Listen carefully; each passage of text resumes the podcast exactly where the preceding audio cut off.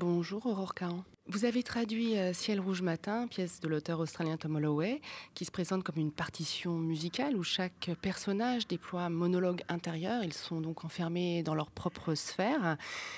Ils dialoguent par hasard, euh, presque, hein, euh, lorsque leurs mots soudains se superposent. Parfois, ce n'est qu'une syllabe. Comment est-ce que vous avez abordé la traduction d'une telle composition aussi complexe? La première chose que j'ai fait, c'était la traduire, euh, donc faire un premier, un premier brouillon. Et après, c'était vraiment s'attacher à pouvoir euh, permettre de communiquer, de pouvoir transcrire euh, la rythmique en français, en fait, du texte en anglais. Et donc, ce qui, et donc toutes les répétitions, les variations que Tom écrit, enfin, qu'il a, qu'il a composées, c'est de les rendre, en fait, et leur rendre justice.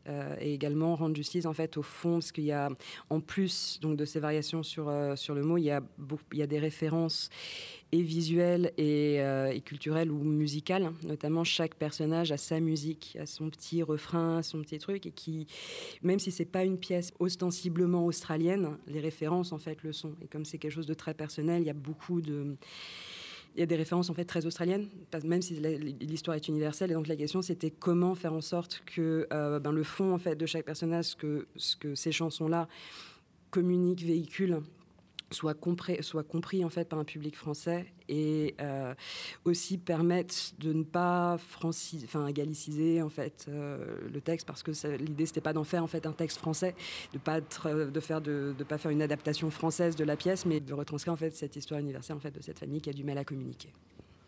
Et chaque personnage a sa propre musicalité d'une certaine façon, avec son rythme, euh, avec ses mots. Donc euh, ça complexifie euh, d'autant plus la coïncidence qui parfois fait que leurs mots se rencontrent. Ils prononcent à un moment donné le même mot.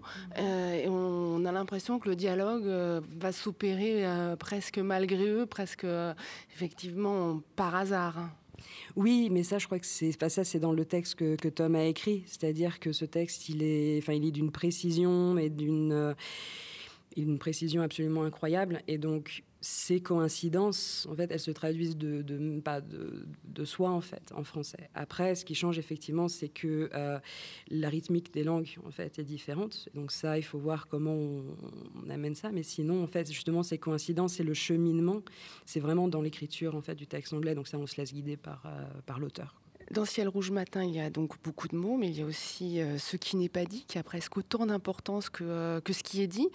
quel défi ça pose euh, justement pour la traduction, de, de traduire ces non-dits, ces, ces, absences de mots qui sont tellement significatifs? Premier défi, c'est savoir si c'est du féminin ou du, masculin. Ça forcément, qu'on de, c'est quand un mot n'est pas dit, quand on termine sur le ou the, en fait, ben, qu'est-ce qu'il y a après? Donc ça, c'est un choix.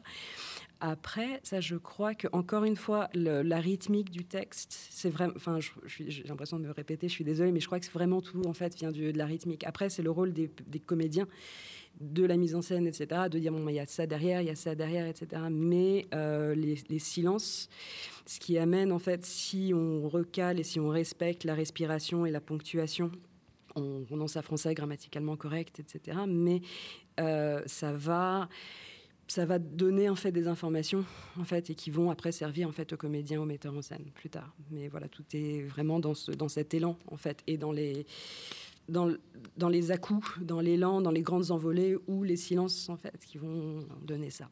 Merci Aurore Caron.